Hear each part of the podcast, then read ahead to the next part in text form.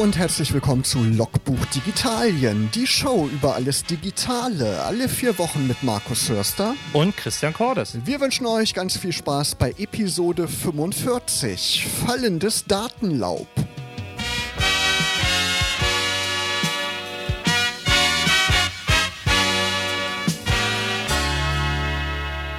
Fallendes Datenlaub, Christian. Man merkt, wir sind im Herbst angelangt, im Technikherbst. Und da gibt es ja immer jede Menge Neuigkeiten, ne? Ja. Du hast auch schon was. Von Google nämlich. Ja, ähm, ich bin ja sonst immer der bekennende äh, iOS- und äh, Apple-Fanboy, aber ähm, seit einem Jahr äh, liebäugel ich auch äh, mehr mit Google und ich habe ja letztes Jahr äh, mir zum ersten Mal mein Pixelphone, äh, ein 3A XL gekauft und habe jetzt natürlich auch zugeschlagen, als bekannt geworden ist, dass praktisch die neuen kommen und habe jetzt seit dem Wochenende ein 4A. Wie zufrieden bist du damit? Mega. also du hast äh, mir eben schon ein paar Fotos gezeigt, das ist echt beeindruckend. Genau, wir haben gerade eben schon ein bisschen äh, hier im Studio äh, fotografiert und ähm, im Gegensatz zum 3A XL merkt man tatsächlich äh, den Geschwindigkeitsschub, den das Gerät genommen hat. Also Auslösung, Fokussieren, äh, zwischen den Modi hin und her schalten. Das ist alles viel flüssiger und viel schneller. Auch wenn ähm, die 12,2 Megapixel Linse eigentlich die gleiche ist und auch vom Autofokus bzw. von der Blende sich nicht wirklich viel ähm, getan hat, merkst du aber in der Geschwindigkeit des, des, ähm, des Prozessors und vor allen Dingen mit dem mehr Arbeitsspeicher, der halt äh, dem 4A mitgegeben wurde, echt den Unterschied. Genau, und das Schöne ist bei allen Pixel-Geräten ist ja, dass man sofort die ganzen Updates bekommt. Ne? Man, du bist also schon auf dem neuen Android 11er Betriebssystem. Gibt es da eigentlich große Unterschiede vom Look, wenn jetzt die Leute noch Android 10 benutzen oder hat sich da kaum was getan? Also das Problem ist ja immer, wenn wir über Android-Betriebssysteme und Oberflächen reden, dass wenn du kein reines natives Android hast, also keine Pixel-Geräte, dass du meistens noch Oberflächen hast, die das wieder so ein bisschen verändern. Also ich habe zwischen dem 10er und 11er ähm, außer in der Menüführung und so ein paar andere Features, die halt dazugekommen sind, nicht den großen Design-Change oder ähnliches halt gesehen, ähm, weil es halt das nackte Android in der Form ist. Ähm, es ist ein bisschen, es, ich habe bei einigen Stellen das Gefühl, es läuft ein bisschen flüssiger und stabiler. Ähm, und ja, also ich, ich finde es halt, was, wenn es ein Android-Betriebssystem sein soll, ähm, finde ich einfach so das nackte Android echt am schönsten. Ja klar, also, das ist irgendwie am aufgeräumtesten. Ja. Ne? Man hat keine unnötigen Apps dabei, die einen irgendwie immer nerven, genau. Ja, und so schöne, schöne Features, die ich äh, manchmal beim iPhone vermisse äh, oder bei iOS vermisse, die so ein bisschen einem den Tag erleichtern. Also ähm, diese Musikhintergrunderkennung, die immer äh, always on ist, dieses Always on Display, wo du praktisch auch ähm, auf dem Startscreen ähm, über die Kalenderfunktion, wenn du es aktivierst, halt auch gleich deine Termine siehst. Ähm, vieles ist halt natürlich, wenn man so Google-Dienste nutzt, wie wir zum Beispiel Google Docs für die Planung der Sendung oder anderes, ist halt vieles halt auch im System tief verankert und integriert, ähnlich wie wir es bei iOS mit ähm, Keynote und Numbers Pages und so halt auch kennen. Und das macht das Ganze halt einfach so von der Usability her echt sehr, sehr gut. Ja, und viele Funktionen, die kommen ja auch erst auf das Pixel, bevor die dann irgendwann noch auf anderen Android-Smartphones landen. Das ist natürlich auch ein Vorteil. Das 4a wurde ja schon vor einigen Wochen vorgestellt. Ich glaube, wir haben in der letzten Sendung schon kurz drüber gesprochen. Und inzwischen wurden wieder neue Smartphones von Google vorgestellt, nämlich welche, die auch 5G können, also den 5G-Mobilfunkstandard das 4a 5G und das Pixel 5, also die neue Pixel-Generation wurden vorgestellt.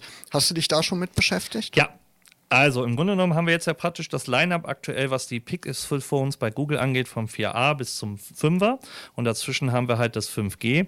Grundsätzlich muss man wissen, ähm, wir haben jetzt bei den kleineren, also dem 4a und dem 4a 5G, äh, nicht mehr die Auswahl zwischen zwei Farben, äh, sondern sie gibt es eigentlich in der Regel nur in schwarz und vor allen Dingen, was auch halt neu ist, ähm, sie gibt es halt nur mit einer festen Speichergröße, also 6 GB RAM bei beiden Geräten, also 4A und 4A 5G und 128 GB eingebauten RAM. Ja, das ist ja auch ordentlich. Das, das, reicht ja hin für die Fotos, die werden ja sowieso immer ähm, gebackupt bei Google Fotos. Richtig. Also von daher reicht das ja vollkommen aus. Habe ich auch gedacht. Also ich vermisse auch tatsächlich den, äh, es gibt ja so einige Android-Jünger, die sagen, ja, aber ein Android-Smartphone ohne SD-Karten-Speicherslot kommt mir nicht ins Haus. Nö, also merkst du nicht. Der Großteil landet ja heutzutage eh in der Cloud. Von daher super ausreichend. Ja, ich habe 64 Gigabyte und das reicht auch vollkommen aus. Also mit 128 ist man da auf jeden Fall auf der sicheren Seite. Ganz genau. Also der Unterschied eigentlich bei den beiden neuen, 4A, 5G und das 5er, ist natürlich der Akku ähm, und die Größe. Also das ähm, 4A 5G ist natürlich ein bisschen von den Abmaßen her größer als das 5er. Ähm, und was sich natürlich auch noch verändert hat, ist, äh, dass das 5er natürlich eine etwas bessere, ja, wie soll ich sagen, Auflösung in Form der, ähm, der OLED-Technologie äh, des, des, des Bildschirms hat. Hm. Der Prozessor an sich, also der Snapdragon 765G und die Adreno äh, 620 Grafikeinheit, ist bei beiden gleich. Beim genau. 5er noch dazu natürlich äh, die zweite äh, Linse, die beim 4A 5G äh, halt auch drin ist, aber so in den Kernspecs sind sie eigentlich relativ gleich, außer dass das 5er keinen Kopfhöreranschluss mehr hat. Das 4A und 4A 5G hat noch eine klassische 3,5 mm Buchse. Okay. Ähm, der, das 5er hat rein nur über USB Typ C das Audio. Genau, ein paar Funktionen sind natürlich unterschiedlich beim Film, wenn man gerne Videos dreht. Man kann kein 4K beim 4A 5G nutzen. Das 5er, das kann sogar 4K bei 60 Frames. Also da kann man schön so Slow-Motion-Effekte mit erzielen. Und ähm, das 5er, das hat ein bisschen besseren Autofokus, sehe ich. Genau, genau, und Wireless Charging kann das 5er halt, ähm, ist es wasserbeständig und halt das eine hat eher so ein Polycarbonat Unibody und das andere halt halt eher ein Gorilla Corning äh, Glas. Aber ähm, ja, das ist jetzt halt eine Frage von, wie viel Geld will man letztendlich tatsächlich ausgeben, weil die Spanne ist dann doch äh, ungefähr nochmal 150 Euro über den Daumen äh, mehr fürs 5er als fürs 4A 5G. Aber die Namensgebung ist ja schon ein bisschen verwirrend, ne? wenn der Prozessor gleich ist und dann das äh, quasi abgespeckte 5er 4A 5G heißt das könnte, glaube ich, ein bisschen zu Verwirrung ja, führen. Ja, das finde ich auch und vor allen Dingen von der, Dis also von der Grundabmessung des Gerätes ist das 4A 5G natürlich auch noch größer. Äh, ja, ob sie sich damit einen Gefallen tun, weiß ich halt nicht. Ähm, wenn du mich persönlich fragst, würde ich momentan sagen, unter 400 Euro, wenn man ein Android-Smartphone kaufen will, kauft euch das 4A. Bei 5G ähm, muss man tatsächlich sagen, ähm, da haben wir vorne in der, in der Pre-Show ja auch schon drüber gesprochen, wer braucht heutzutage 5G? Weil die meisten werden es nicht in ihren Verträgen drin haben. Und wer irgendwie bei äh, Aldi Talk oder ähm, einen anderen Discount-Provider ist, der wird 5G so schnell nicht bekommen. Und selbst auch bei den großen Mobilfunkverträgen mit einer 24-Monats-Laufzeit ist es halt auch teilweise drin, teilweise nicht. Also die Frage ist, ich, ich persönlich glaube, bis wir die Massentauglichkeit, ähnlich wie jetzt mit LTE, in allen Verträgen und allen Geräten haben, dauert es einfach noch zwei, drei, vier Jahre, bis ja. das so ist. Eine tolle Sache wird das ja sein. Ne? 5G verspricht ja atemberaubende Geschwindigkeiten, dass man quasi mit Daten in der Cloud so arbeiten kann, als würden die auf einer äh, lokalen Festplatte gespeichert ja. sein. Aber da muss man natürlich abwarten, bis die Netzabdeckung da ist, wie du das sagst. Genau. Aber Google hat nicht nur Smartphones vorgestellt, sondern noch andere Geräte. Ja. Ich bin ja begeisterter Nutzer des Google Chromecasts, also dieses kleinen Dongles für den Fernseher, wo man zum Beispiel YouTube dann drüber gucken kann.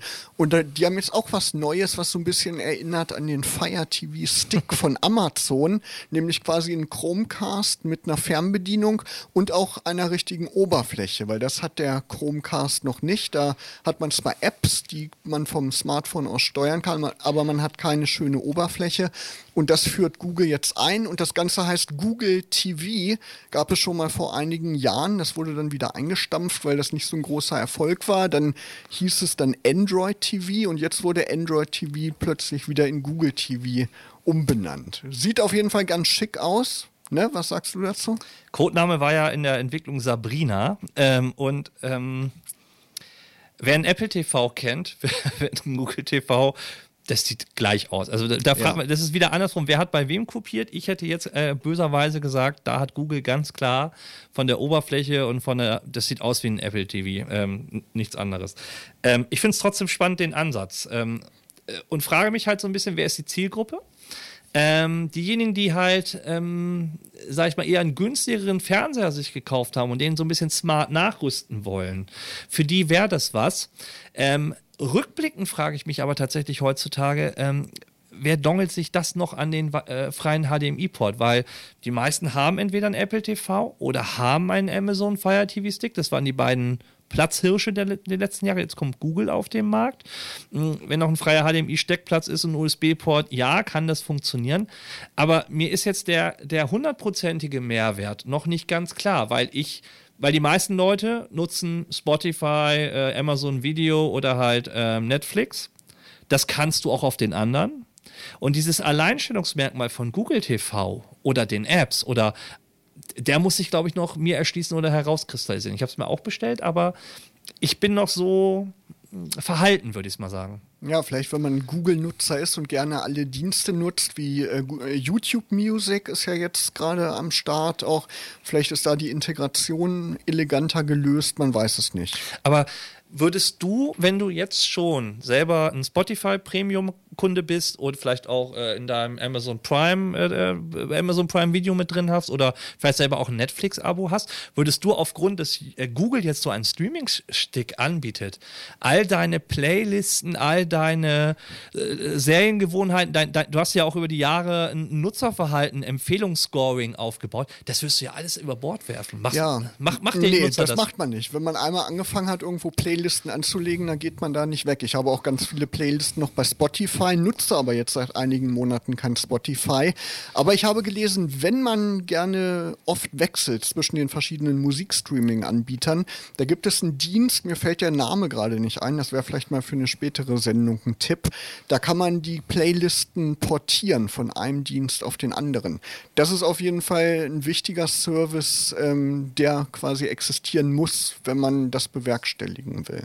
Weil das ist ja echt eine Sisyphus-Arbeit, da wieder die ganzen Playlisten sich zusammenzuklicken. Genau, und ich habe das jetzt in diesem einen Jahr gratis. Äh, viele erinnern sich daran, die letztes Jahr ein neues Apple-Device gekauft haben. Da gab es ja Apple TV äh, auch ein Jahr gratis. Ich habe es zweimal genutzt. Also ich lasse es jetzt, wenn es ausläuft, läuft es aus, aber. Genau, Anfang November laufen die Probeabos ja alle aus. ja, ne? äh, Genau. Man weiß halt auch nicht, habe ich auch gehört, man weiß nicht, was Apple jetzt produziert hat an Serien. Die haben ja auch Eigenproduktionen und durch die Corona-Pandemie musste das ja auch alles eingestellt ja, werden. Ne? Ja, und Christian, das Pixel 5 von Google, das ist inzwischen sogar ausverkauft, haben wir gehört, ne? Ja, aber äh, muss man auch sagen, äh, der Schachzug war äh, sehr genial. Die haben das 5G und auch das 4A 5G kriegst du aktuell. Ähm, also wer Interesse hat, schnappt euch das. Ihr bekommt nämlich ähm, Wireless äh, Bose Quiet Comfort 35C Kopfhörer mit Noise Cancelling, die selber eigentlich einen Wert von 250 Euro ungefähr haben. Kriegt ihr kostenlos dazu. Ja, jetzt muss man sowieso immer die Augen aufhalten. Ne? Gerade zum Weihnachtsgeschäft gibt es überall wieder tolle Angebote. Der Black Friday steht ja demnächst wieder vor der Tür. Der Amazon Prime Day ist jetzt in äh, zwei Wochen. Also da muss man wirklich gucken. Wenn man sich irgendwas Neues sowieso plant anzuschaffen, da kann man echt jetzt Schnäppchen machen. Ja, wenn man überlegt, dass man 250 für einen Kopfhörer rausrechnet, kostet das 4A 5G 200 Euro. Ja, ist so. Ja. Also, lächerlich. Ja. Ja, und mit einem neuen Smartphone ist man auch für das nächste Jahr gerüstet, denn die Telekom hat angekündigt, im nächsten Sommer das 3G-Mobilfunknetz abzuschalten. Das ist ein Ende der alten Nokia-Knochen, die noch in irgendwelchen Schubladen rum geistern. Ja, 3G ist dann äh, Geschichte. Also UMTS, HSDPA Plus, die Geschichte und die Kunden, die werden dann auf LTE umgestellt, aber da braucht man eben ein Smartphone, was auch LTE unterstützt. Die alten können das noch nicht, aber alle, die so in den letzten fünf, sechs Jahren rausgekommen sind, die sind LTE-fähig, jedenfalls die Mittelklasse bis High-End-Modelle. Ne? Ja, und die anderen fallen ja auf 2G zurück, weil der 2G, also der klassische GSM-Standard, wird halt weiter äh, bestehen bleiben. Stimmt. Aber dann 9, was ist das? Das ist ja gar nichts. Das wird dann echt ein mühsames Surfen, wenn man dann mit so einem Gerät noch unterwegs ist. WAP-Zeitalter, sage ich nur. Ja. Es gibt ja diese Smart Speaker von Google und da gibt es jetzt was Neues. Genau. Ähm, Nest ähm, ist eher so bekannt für einige mit diesem Thema Thermostate. Das hat Google mal gekauft. Und die haben ja jetzt letztes Jahr angefangen, ihre Smart Speaker auch in Nest äh, und Nest Wi-Fi, also Google Wi-Fi heißt jetzt Nest Wi-Fi, äh, umzubenennen. Und es gibt natürlich dann jetzt auch wieder einen neuen Speaker la äh, Amazon Echo äh, etc. pp. Äh, Im Grunde genommen wieder so eine, eine Box. Ich finde, die sieht aus wie so eine Brotdose, kann man jetzt vorbestellen. Und Nest Audio integriert halt so klassische Dienste, die man auch sonst auf den anderen Geräten schon kennt. Also YouTube Music oder auch Spotify, äh, TuneIn, aber auch natürlich das Google-Universum. Das heißt, ich kann zum Beispiel, wenn ich Google Duo nutze, meine Anrufe äh, über einen Nest-Speaker halt ähm, okay. annehmen oder halt auch tätigen. Beziehungsweise kann man natürlich auch meinen Google-Kalender als Beispiel äh, die Eintragungen halt vorlesen lassen. Ähm, dann natürlich immer in der Kombination, äh, was den Kalender angeht, über Google Assistant. Genau, Nest Audio oder Nest an sich, da geht es ja auch um das Smart Home und äh, da bietet Google ja diverse Geräte an. Ja. Was halt spannend ist, das haben wir auch schon gesagt, es gibt gerade ja eine Klage, die läuft oder ein Verfahren. Genau, ganz bekannt ist ja Sonos ne, für diese smarten Speaker und die können ja in der ganzen Wohnung verteilt werden und äh, können dann eben das Audiosignal so verteilen, dass sich das überall dann gleich anhört. Und Google hat auch so eine Technik und da klagt Sonos jetzt gegen. Genau, Multi-Room Audio nennt sich das. Ähm, und da geht es halt die Frage, wer hat es erfunden? Die Schweizer oder nein? Also ähm, das ist gerade der Rechtsstreit. Wobei auch da haben wir auch schon vor, vor ein paar Sendungen, ich weiß nicht, drei, vier Sendungen ist es, glaube ich, her, über die IKEA-Speaker gesprochen, die eigentlich von der Technik auch Sonos sind. Ähm, die Traffidier heißen sie, glaube ich. Ähm, und da kriegst du halt für auch den halben Preis, was sonst ein Sonos One, Play One kostet, äh, halt einen Speaker mit gleicher Technik äh, für den halben Preis. Ja, ich habe auch gehört, dass äh, Sonos ähm, nicht mehr so ganz empfehlenswert ist. Mit der Zeit ähm, haben die verschiedene Unterstützung für verschiedene Dienste eingestellt. Ähm, genau. Muss man gucken, wie sich das Ganze entwickelt. Gehen wir rüber zu Apple. Die haben nämlich auch einiges vorgestellt. Neue iPads zum Beispiel. Ja, also einige haben ja mit der Keynote gerechnet, dass da die neuen iPhones kommen, aber das wird jetzt uns im Oktober ereilen. Äh, sie haben äh, iPads vorgestellt, Apple Watches äh, und haben an den Diensten, sage ich mal, nochmal ganz grob geschraubt. Genau, die Keynote war genau eine Woche nach unserer letzten Sendung ja. und die iPhone Keynote ist eben genau eine Woche nach dieser Sendung. Wir haben Pech, Christian. Ja.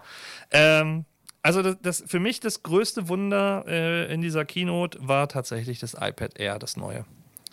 Weil es tatsächlich ähm, also ich, der Abstand zwischen iPad Pro und iPad Air ist für mich noch kleiner geworden. Mhm. Ähm, das randlose Display ist da. Wir haben jetzt nicht die Face, äh, Face Unlock, sondern es ist halt, finde ich, auch sehr elegant gedrückt, äh, gelöst über den ähm, An- und Ausschalter, halt den Fingerabdrucksensor. Ähm, Finde ich auch nicht schlecht, muss genau, ich ganz ehrlich sagen. Hat auch so eine eckige Optik, ne, wie man das von dem Pro kennt. Genau, die Pro-Optik hat die Pro-Features. Ich kann halt auch die neue Pro-Tastatur, ähm, die fliegende, halt mit dazu packen. Hab natürlich so ein paar Einschnitte ähm, äh, das, äh, im Display und was, aber im Grunde genommen alles zu vernachlässigen. Wenn man heutzutage tatsächlich ein solides iPad als Dauerarbeitsgerät haben will, kommt der Großteil, der ein bisschen ambitionierter ist, mit einem iPad Air aus oder sogar auch das neue, das kleine iPad, das normale iPad wurde ja auch nochmal etwas ähm, überarbeitet und hat einen schnelleren Prozessor bekommen.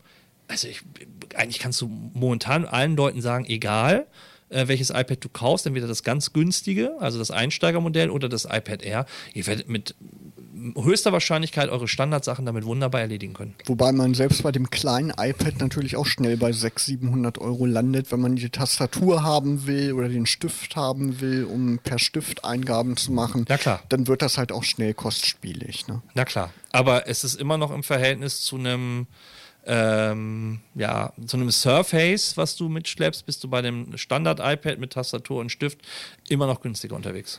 Die Apple Watch ist ja jetzt auch schon die sechste Generation mittlerweile. Ne? Was sagst du dazu? Ja, also Design ist das gleiche geblieben, Prozessor ist ein bisschen schneller und als neuestes Feature in Form von Sensorik ist der Sauerstoffmesser mit drin. Da bin ich aber im Gegensatz zum EKG so ein bisschen skeptisch, weil auch viele schon gesagt haben, naja, so richtig hundertprozentig sauber medizinischen Wert wird das Ding nicht ableiten. Ähm, das ist so ein, ja, so Pi mal Auge. Also ne, nice to have, aber Mehrwert eigentlich gerade aktuell wirklich nicht. Und es gibt eine etwas günstigere Apple Watch auch jetzt mittlerweile, ne? Die Watch SE. SE, genau. Wo ist da der Unterschied? Im Grunde genommen ist es, wenn du es so betrachtest, ist es eine äh, eine Apple Watch 4 von dem Prozessor her und von der Leistung, nur dass sie äh, die Sensoren zum Teil, was äh, EKG und Co. angeht, Okay. rausgeruppt haben. Und ähm, Also für Leute, die nur eine Benachrichtigung haben wollen oder solche Naja. Dinge und nicht unbedingt ihre ganzen Körperaktivitäten messen wollen. Äh, also Fitness und äh, Puls und Co. kann das auch. Es fehlt halt der EKG-Sensor.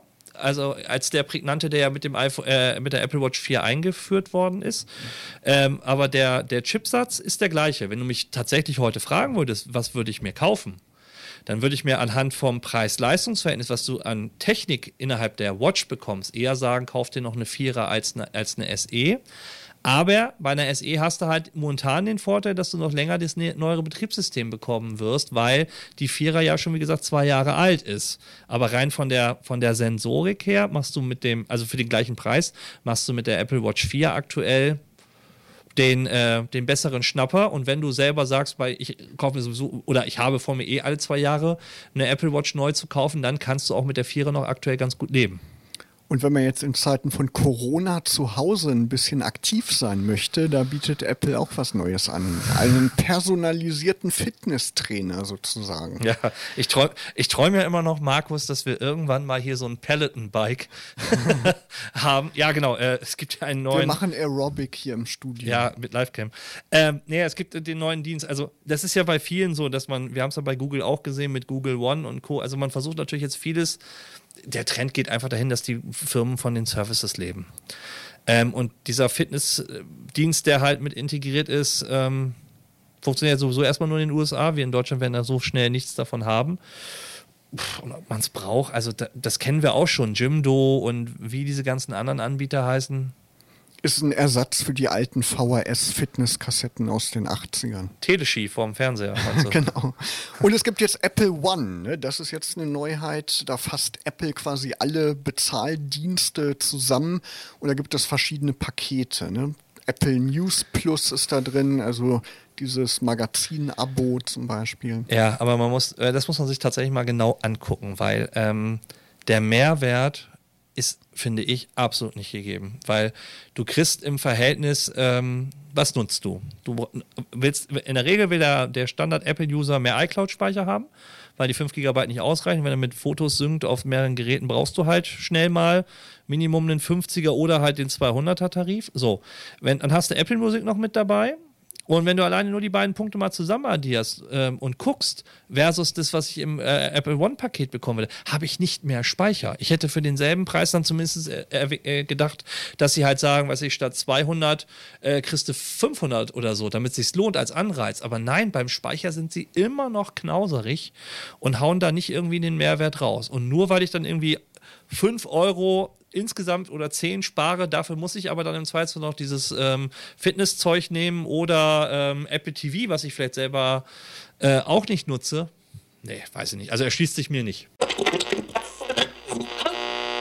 Markus, du hast es ja schon bei der, vor der Musik anmoderiert. Neue iPhones kommen. Genau, nächste Woche ist die Keynote. Ne? Ich glaube am 15., 13. Irgendwie so. Man weiß es nicht. Irgendwann nächste Woche. Jedenfalls zu spät für unsere Sendung, sonst hätten wir das ja heute live kommentiert und live verfolgt. Was kann man erwarten, Ich, Christian? ich, ich dachte eigentlich, es juckt dir in dem Finger, dir mal ein iPhone zu kaufen. Ich glaube eher nicht. Ich bleibe noch bei meinem Android. Ähm, was können wir erwarten? Ja, ähm, die Orakel der Tech-Deuter sagen ja vier Geräte voraus. sagen wir mal so. Äh, unterschiedliche Größe und natürlich wieder ein Pro und ein Pro Max und es soll noch größer werden vom Display als beim letzten Mal. Hm, Ein Ultramax. ja, genau. Ich, ich bin da gespannt, aber irgendwann beult die Hose auch zu viel, finde ich. Muss man mal gucken. Also ein Design-Change finde ich gut, wenn es eckiger wird, also so ein bisschen iPad Pro-artig mit klaren Kanten. Das fände ich schön. Genau, das wird ja schon seit längerem äh, gerüchteweise behauptet. Diskutiert, ja. Bei den Kameras, ähm, ich glaube nicht, dass wir wie bei einigen anderen eine vierte Kameralinse sehen. Ich hoffe, dass es bei den dreien bleibt. Ähm, ja, schnellerer Prozessor, RAM, äh, also solche Features. Ich weiß jetzt nicht, wo, der, wo das Killer-Ding ist. Also der LIDAR-Sensor wird wahrscheinlich bei den besseren Modellen eingebaut sein, also der, der halt auch diese AR-Fähigkeit macht. Und was ich eher vom Blick her spannend finde, ob sie noch ein ja, Low-Budget-Gerät neben dem SE positionieren wollen. Da gibt es auch momentan ja sehr viele Gerüchte dazu, dass man sagt, ja, es gibt auch so ein iPad Pro Mini oder äh, iPhone Pro Mini oder irgendwie so ein vergleichbar günstigeres als jetzt, sage ich mal, nur ein reines High-End. Weil wir es momentan ja bei vielen Anbietern erleben, dass sie so eine Kehrtwende machen und gar nicht noch äh, die Flaggschiffe der Flaggschiffe toppen wollen, sondern sich eher so im Mittelpreissegment auch ansiedeln. Genau, auch das Pixel 5 ist ja auch günstiger geworden, ja. ne? Im Vergleich zum äh, 4er 699, glaube ich, und ja. das 4er, das hat ja noch um die 1000 gekostet. Ja, ja. Also mal gespannt, was Apple da in der nächsten Woche aus dem Hut zaubert. Neues von Microsoft. Die haben ja schon vor einiger Zeit dieses Surface Go vorgestellt, ne? so ein etwas langsameres Surface Tablet und jetzt gibt es das Surface Laptop Go. Ja, genau. Also im Grunde genommen geht es natürlich jetzt in Corona-Pandemie-Zeiten darum, wie kriegen wir mehr IT-Hardware äh, äh, auch äh, unter die Leute gestreut. Und man versucht natürlich praktisch, ja, wie soll ich sagen, bei den ähm, Surface beziehungsweise bei dem Surface Book-Geräten halt auch am Preis etwas zu drehen und versucht halt günstige Varianten auf den Markt zu bringen, die dann halt so im, auch im Mittelklasse-Bereich 500, 600 Euro sich halt äh, bewegen. Und das ist so der neueste ja, Schlag von Microsoft. Finde ich spannend, weil ich grundsätzlich die Surface und die Surface Book Dinger von, von, vom Design her auch sehr schön finde, aber ich fand sie preislich halt einfach völlig unattraktiv. Muss man mal gucken. Ja, aber sind auf jeden Fall beliebt. Und Microsoft konkurriert ja gerade in diesem günstigen Preissegment auch mit Google, mit den Chromebooks. Wir ja. haben ja schon öfter drüber gesprochen. Und Microsoft arbeitet ja auch seit längerem an einer besonderen Windows-Version, an äh, Windows 10X. Das soll irgendwann kommen. Und da ist auch vor einigen Wochen bekannt gegeben worden, dass das nicht speziell für dieses Surface Neo Device entwickelt wird. Also dieses Gerät mit den zwei Bildschirmen, quasi der große Bruder von dem Surface Duo Sm Smartphone, kann man ja schon sagen sondern es wird auf normalen Laptops laufen. Und ich denke mal, dass dieses ähm, Surface Laptop Go so ein Kandidat für dieses Betriebssystem wird. Ne? Das ist eben abgespeckter und da laufen nicht alle Apps drauf. Muss man mal abwarten, wie sich ja. das alles entwickelt. Letzte Woche auch großer Ausfall von Microsoft 365. Also diese Abo-Variante quasi des Office-Pakets, aber da hängt ja noch viel mehr hinter. Da sind quasi ganze Serverlösungen, die von Unternehmen genutzt werden, die da in der Cloud hängen und auf die die Unternehmen zugreifen. Und in der letzten Woche gab es da einen ganz schön großen Ausfall, ne? Hast du was davon mitbekommen? Also ich, ich nicht, nee.